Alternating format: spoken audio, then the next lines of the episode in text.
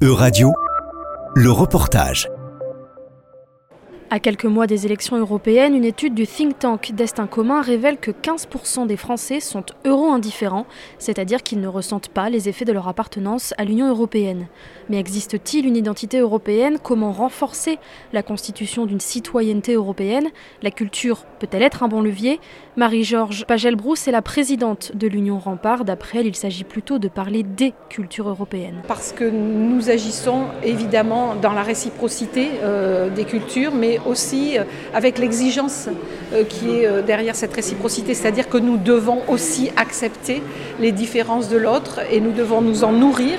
Au fond, on n'est pas si différents et pourtant, les cultures sont assez différentes.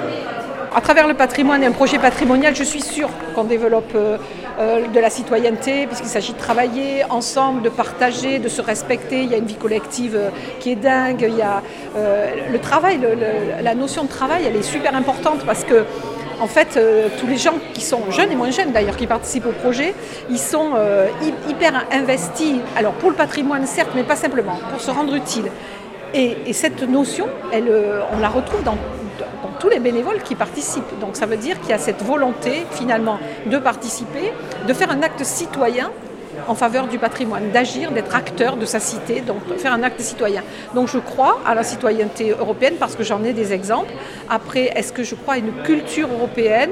Encore une fois, je, pense que je préfère parler d'Europe des cultures et, je pense qu'elles sont, euh, euh, elles vont bien ensemble. Elles peuvent se croiser et se respecter. En Europe, le patrimoine est riche et il peut être un moyen de créer une conscience européenne et de renforcer le sentiment d'appartenance à l'Union. Le patrimoine il est universel. Et ça, on le constate.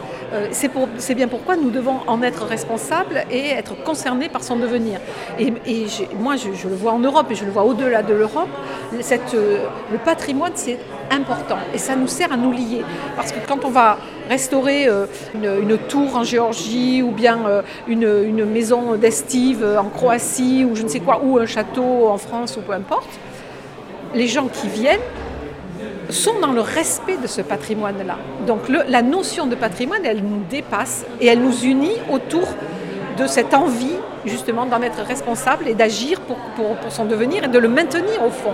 Mais pas dans un, souci de, se retrancher sur soi-même ou quoi que ce soit, mais au contraire dans un souci de participer à quelque chose de plus grand, sans doute dans quelque chose qui a du sens. Depuis ses débuts en 1966, l'Union Rempart a accompagné près de 10 000 citoyens dans la restauration de plus de 800 sites à travers une trentaine de pays.